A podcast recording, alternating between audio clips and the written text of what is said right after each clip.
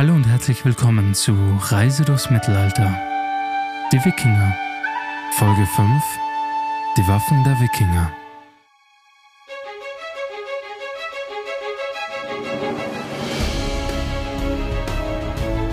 Hallo und herzlich willkommen zu einer neuen Folge Reise durchs Mittelalter.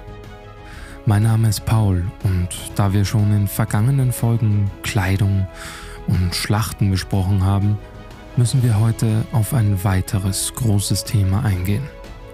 Die Waffen.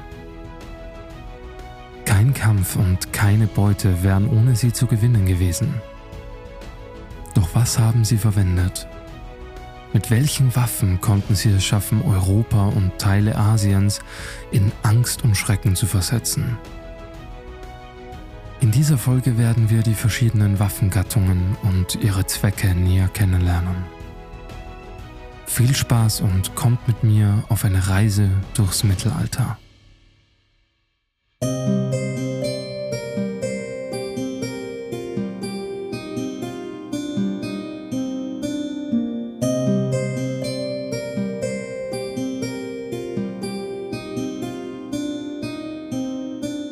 Die Axt und gleichzeitig die Waffe des einfachen Kriegers. Die Axt war wohl die häufigste Waffe, der man in Skandinavien begegnen konnte. Sie hatte mehrere Vorteile. Wenig Material, klein und groß herstellbar, da es meistens nur auf den Stiel ankam. Effektiv, gerade bei denen Äxten in zweiter Reihe relativ leichter Umgang und natürlich in jedem Haushalt vorhanden. Der Aufbau war denkbar simpel. Stiel, Kopf, fertig. Das zieht sich natürlich durch alle Äxte, jedoch gab es verschiedenste Größen und Formen, die den Einsatzzweck änderten. Es mag meistens keine edle Waffe gewesen sein, sondern eher ein brutales Mordwerkzeug, jedoch perfekt für genau das, was sie tun sollte. Während die Axt als solches in ihrer simpelsten Form meistens aus einem in Form geschlagenen Stück Eisen bestand, gab es ebenso Funde, bei denen eine separate Schneide eingeschweißt wurde. Für den Metallfacharbeiter dürfte das Folgende jetzt recht logisch sein, für den Rest wahrscheinlich nicht. Ein Metall, welches hochtemperiert wurde, kann wahrscheinlich eine schärfere Schneide erhalten wäre aber fragiler bei starken Schlägen. Daher wurde meist auf ein weicheres Material zurückgegriffen. Als Beispiel die Dänenaxt. Ein wirklich brutales Werkzeug. Durch die Länge des Stiels, manchmal bis zu zwei Meter, jedoch meistens etwa bis zum Kinn des Besitzers und dem großen, schweren Axtkopf, konnte eine so gewaltige Wucht auf den Gegner niedergehen, dass bei einem Schlag auf einem mit einem Helm geschützten Kopf durchaus mit Genickbrüchen zu rechnen war. Dabei musste die Dänenaxt nicht einmal wirklich scharf sein. In den 1920er Jahren wurde ein Waffenarsenal in der Themse in der Nähe der London Bridge gefunden, welches Äxte und Speerspitzen enthielt. Eine von mehreren Ausnahmen für die doch eher simplen Waffen ist die Mammenaxt. Diese lässt sich auf den Winter 970-971 datieren und besteht natürlich aus Eisen mit einem silbernen Inlay, aus welchem geschwungene Linien und nordische Symbole hervorgehen und ein paar Elementen aus Gold. Die Länge des Axtkopfes beläuft sich auf ca. 17,5 cm. Gefunden wurde diese in Mammen, Dänemark und befindet sich derzeit im Nationalmuseum Kopenhagen. Sie war ein Grabfund, welcher Mitte des 19. Jahrhunderts aufgedeckt wurde. Die Axt wurde neben einem reichen und mächtigen Magnaten gefunden. Zu erkennen daran, dass sein Körper in feine Kleidung gehüllt war und weitere Prestigeobjekte sowie weitere Waffen gefunden wurden. Wahrscheinlich war es eine Zeremonien- oder Ausstellungsaxt. Das Besondere an ihr ist, dass sie sowohl christliche als auch pagane Symbole enthält. Bei den Axtköpfen gab es, wie erwähnt, verschiedenste Ausführungen. Manche waren dabei sicher eher für Holzarbeiten gedacht, während sie natürlich trotzdem problemlos zu einer Waffe adaptiert werden konnte. Die für viele wahrscheinlich klassische Wikinger-Axt besitzt einen eher kürzeren Schaft und einen längeren Bart am Axtblatt. Sprich, sie waren nicht symmetrisch, wie dies heute meistens der Fall ist. Der Bart hatte einen simplen und effektiven Zweck nämlich das Einhaken und Kontrollieren von anderen Waffen und Schilden. Teilweise wurden sie auch noch mit einer Art Haken versehen. Damit konnte im Kampf der Schutz bzw. das Schild des Gegners geöffnet werden. Auch wenn dies in dieser Folge nicht behandelt wird, darf man nicht vergessen, dass ebenso das Schild eine effektive Waffe war. Und dabei meine ich nicht den Schildbuckel aus Stahl, sondern die Kante des Schildes. Während zum Beispiel mit der Waffe der Schutz geöffnet wurde, hatte man ebenso die Möglichkeit, mit der Kante des Schildes den Gegner im Gesicht zu treffen, was bei einem ungeschützten Kopf mindestens einen Nasenbruch, wenn nicht eine Gehirnerschütterung zur Folge hatte. Selbst bei Äxten konnte man die Christianisierung im späten Wikingerzeitalter erkennen. In Närke, Schweden, wurde ein ca. 17,5 langes Axtblatt gefunden, welches die gleichen Außenlinien hatte wie jedes normale Axtblatt, jedoch in der Fläche hohl war. Dort schmückt an der vorderen Seite der Axt in die Mitte reinstehend ein Kreuz die Waffe.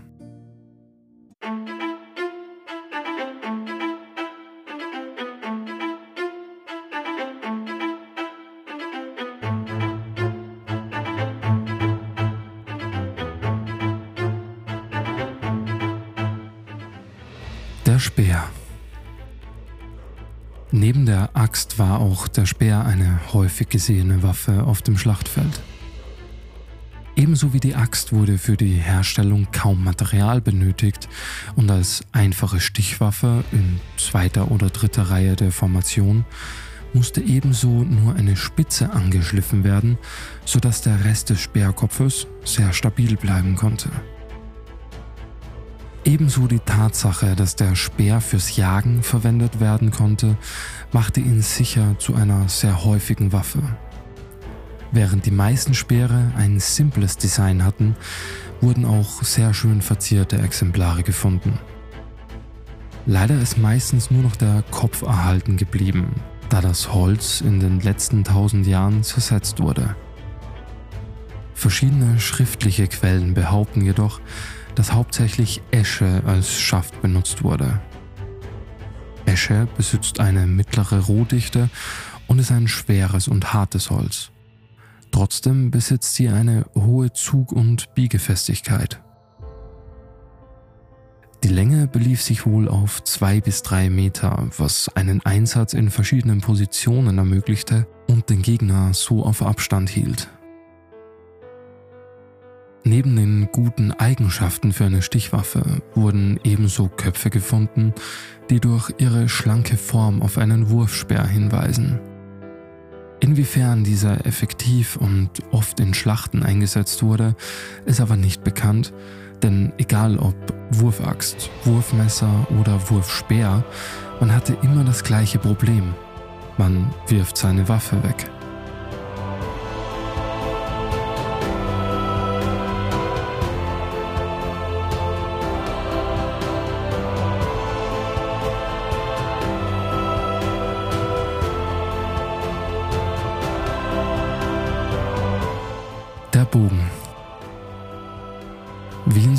Ziemlich jeder Kultur war auch der Bogen ein wichtiges Utensil, egal ob zur Jagd oder im Kampf. Obwohl es aufgrund des organischen Materials kaum Funde von Bögen aus der Wikingerzeit gibt, gibt es keinen Grund anzunehmen, dass sie kein wichtiger Bestandteil der Kriegsführung waren. Neben Blattspitzen, die oftmals fürs Jagen verwendet wurden, wurden auch sogenannte Botkin-Spitzen gefunden, die absolut dazu fähig waren, Rüstungen zu penetrieren. Wissenschaftliche Analysen und Rekonstruktionen des Haithabu-Bogens ergaben zum Beispiel ein maximales Zuggewicht von 104 Pfund, also 47 Kilo. Das heißt zwar, dass die Bögen lange nicht so stark waren wie die Kriegsbögen des späteren Mittelalters, jedoch durchaus eine Reichweite von 180 Metern aufwiesen. Dieses Zuggewicht ist, wie gesagt, das Maximum der Funde. Das Zuggewicht der meisten Bögen spielt sich im Bereich von 80 bis 100 Pfund ab. Zusätzlich muss man bedenken, dass das Zuggewicht nach heutigen Standards gemessen wird. Also eine Auszuglänge von 28 Zoll, wobei die Sehne an der Wange oder am Ohr anliegt. Die Malereien, die uns aus dieser Zeit erhalten geblieben sind, zeigen aber eine Auszugslänge bis zur Brust als Ankerpunkt. Ob diese Darstellungen der Realität entsprechen, lässt sich natürlich nicht genau sagen.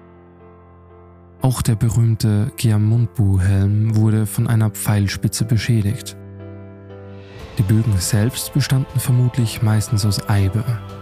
Mit den zur Verfügung stehenden Werkzeugen wurden sie in die sogenannte D-Form gebracht, sprich vorne relativ gerade und am Rücken etwas gewölbt. Die Enden, wo dann eben auch die Spannschnur angebracht wurde, wurden etwas gebogen. Dies wurde vermutlich durch Dampf vollbracht.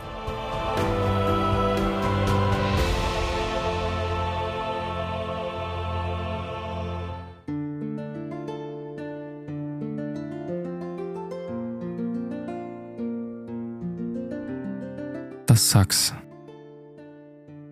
der Sax oder auch Skrama-Sax war ein einschneidiges Messer, welches im Mittelalter vor allem in Skandinavien gefunden wurde. Da das Sax als solches bereits in der vorrömischen Eisenzeit existierte, gibt es davon sehr viele Variationen. Die simpelste Unterteilung wäre wohl Kurzsax und Langsax.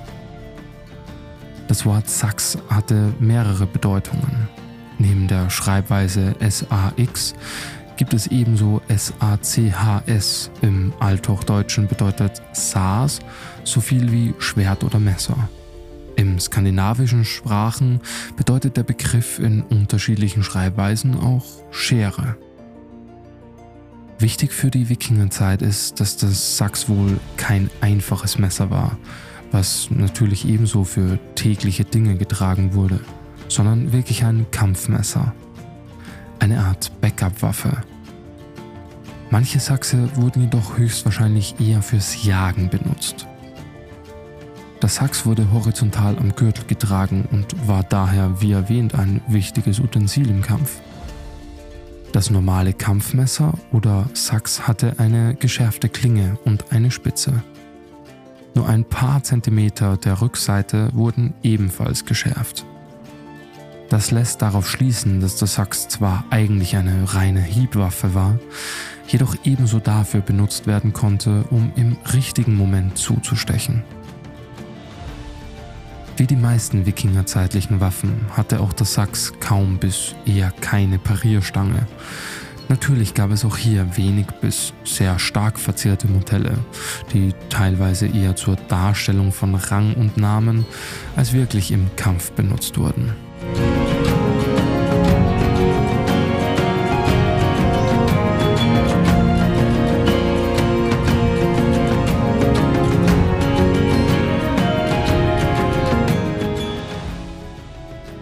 Schwert. Wir kommen zur Königsklasse. Historische Funde von Wikingerschwertern sind ein wichtiger Beweis für die hohe Qualität und Vielfalt dieser Waffen.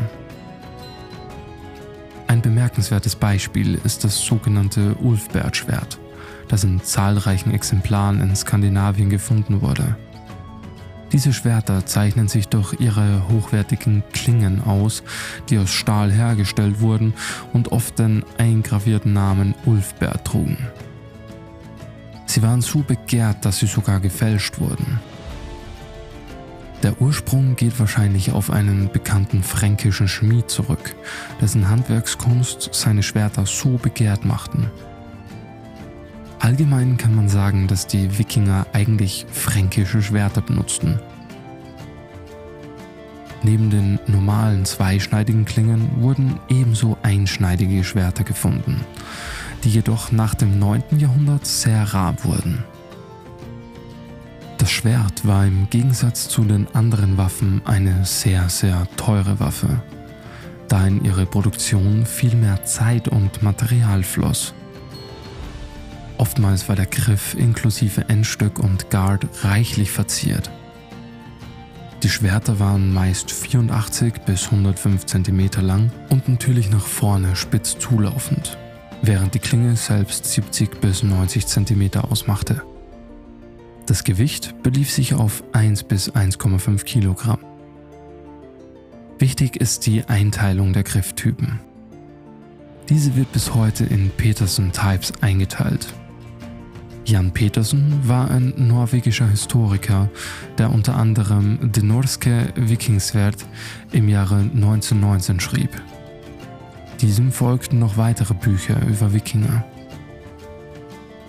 Er selbst führte die Einteilung der Schwerter ein, die bis heute erhalten geblieben ist. Von hinten nach vorne kann man die Schwerter in Pommel, Pommelguard, Griff, Parierstange oder Crossguard bis jetzt als Gesamtes als Heft zu bezeichnen, Schneide mit Hohlkehle, um Gewicht zu reduzieren, und Spitze oder Ort einteilen. Neben anderen Schmuckstücken waren Schwerter natürlich eine der teuersten Grabbeigaben. Da das Schwert sehr teuer war, musste es auch geschützt werden, wenn man gerade nicht auf etwas einschlug. Dadurch wurden Schwertscheiden verwendet, die innen mit Schafshaut oder Textilien überzogen wurden, eine Lage Holz darüber hatten und dies auch noch mit Leder umwickelten. Dabei konnte natürlich das Leder noch verziert oder andere Dinge an der Scheide angebracht werden. Besondere Beispiele dafür waren Mundblech, Ortblech und Riemendurchzug in unterschiedlichen Materialien und Formen, aber stets reichlich verziert. Bis heute ist über die Schwertkampfkunst der Wikinger sehr wenig bekannt. Wir können nicht genau sagen, wie sie das Schwert in Kombination mit dem Schild nutzten. Das Einzige, worüber sich die meisten einig sind, ist, dass das Schwert stets einhändig geführt wurde. Roland Watschecher hat in How to Wield a Viking Sword interessante Thesen über die Kampfkunst zu finden auf YouTube. Und wenn ihr schon dabei seid, ist auch Swordfighting at Trelleborg Viking Fortress sehr zu empfehlen, da hier im Sparring einige der Techniken zu sehen sind.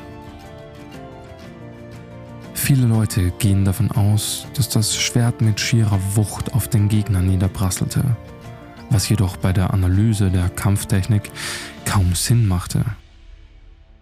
Eine feine und leichte Handhabung macht hierbei viel mehr Sinn.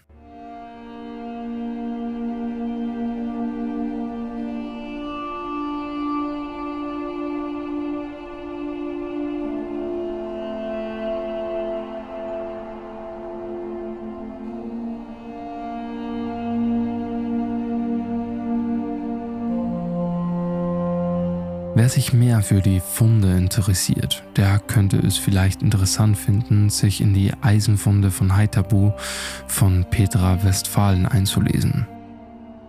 Ebenso gibt es genug Bücher und Artikel über verschiedene Typen von Schwertern etc., die euch einen guten Überblick geben dürften. Die Wikinger waren schlau. Der verfügbare Stahl war oft nicht gut genug. Dadurch wurde viel importiert. Ebenso wurden Schwerter etc. als Bezahlung hergenommen, damit die Nordmänner wieder von dannen zogen. Ob das so schlau war, wenn sie im nächsten Sommer wiederkamen, wage ich jedoch zu bezweifeln. Ebenfalls wurde schon bei den Klingen dieser Waffen ein Verfahren verwendet, welches heute als die Herstellung von Damaststahl bekannt ist. Sprich, es wurden manchmal verschiedene und nicht nur ein Material für die Klinge hergenommen. Es gibt keine Hinweise darauf, dass diese Schwerter in irgendeiner Form besser waren, aber anscheinend war für manche Leute ein Schwert noch immer zu billig und man wollte sich von dem normal gehobenen Volk etwas abheben und eine noch stärker verzierte Waffe tragen. Es gäbe an dieser Stelle noch viel mehr über die verschiedenen Waffentypen zu sagen, was ich eventuell in speziellen Folgen zu einzelnen Gattungen abhandeln werde. Manchen mag vielleicht komisch vorkommen, dass die Belagerungswaffen keine Erwähnung finden. Dies soll hiermit abgetan werden, da sie nur durch ihre schiere Abwesenheit eine Erwähnung verdienen. Bis auf Rammen gibt es keine historisch verlässlichen Quellen zum Einsatz von Katapulten, Ballisten oder anderen Belagerungswerken. Was jedoch das, was die Wikinger erreichten, noch viel beeindruckender machte. Es waren vermutlich nicht nur die Waffen, es waren die Leute, die sie bedienten mit einer eigenen Kampfkunst und der Überzeugung, im Kampf fallen zu müssen, um neben Odin Platz nehmen zu dürfen und so ohne Angst vor dem Tod in die Schlacht zu ziehen, waren sicher treibende Faktoren in ihrer Kriegskunst. Denn ein Gegner, der den Tod nicht fürchtet, wird viel mehr riskieren, um seine Interessen durchzusetzen. Seien sie richtig oder falsch.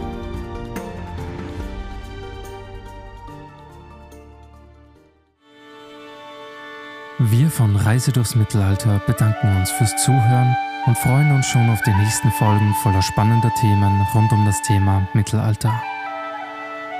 Wenn euch diese Folge gefallen hat, lasst es uns gerne wissen. Teilt eure Gedanken, Ideen und Fragen und eventuell auch diesen Podcast.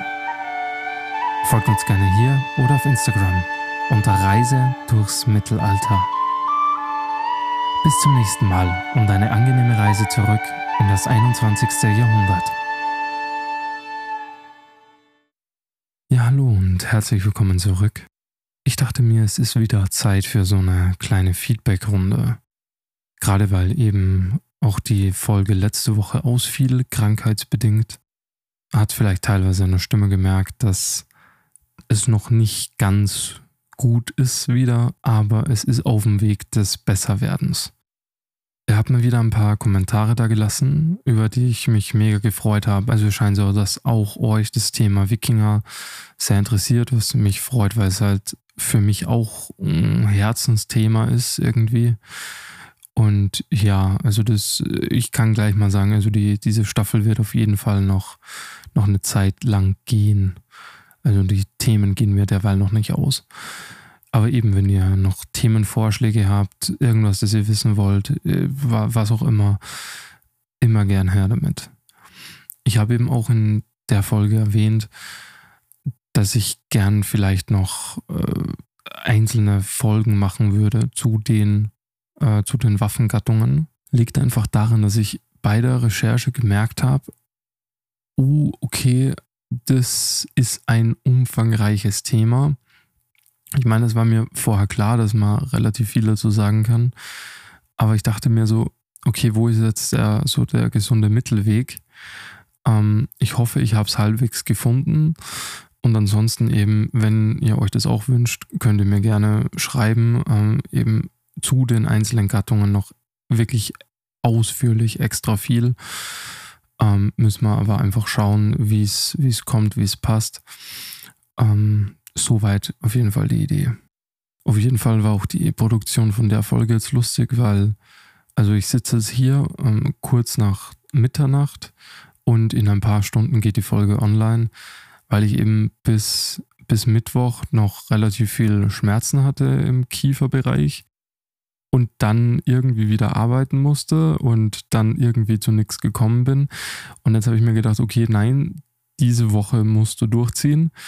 Und ja, also war halt noch viel Recherchearbeit, dies und jenes. Aber es ist sich, glaube ich, irgendwie ausgegangen. Also jetzt noch den, das letzte Zeug hier nochmal zusammenschneiden und dann hochladen und hoffentlich könnt ihr die Folge dann pünktlich um 10 Uhr genießen. Und ja, Ich wünsche euch auf jeden Fall noch ein schönes restliches Wochenende oder wann auch immer ihr das hört. Und vielen Dank für euren Support, äh, egal ob hier oder Instagram oder wo auch immer. Freut mich irrsinnig, dass es so gut ankommt bei euch und eben irgendwelche Ideen, Vorschläge, was auch immer, immer gerne her damit. Ich freue mich. Und ja, danke für alles und euch noch einen schönen Tag.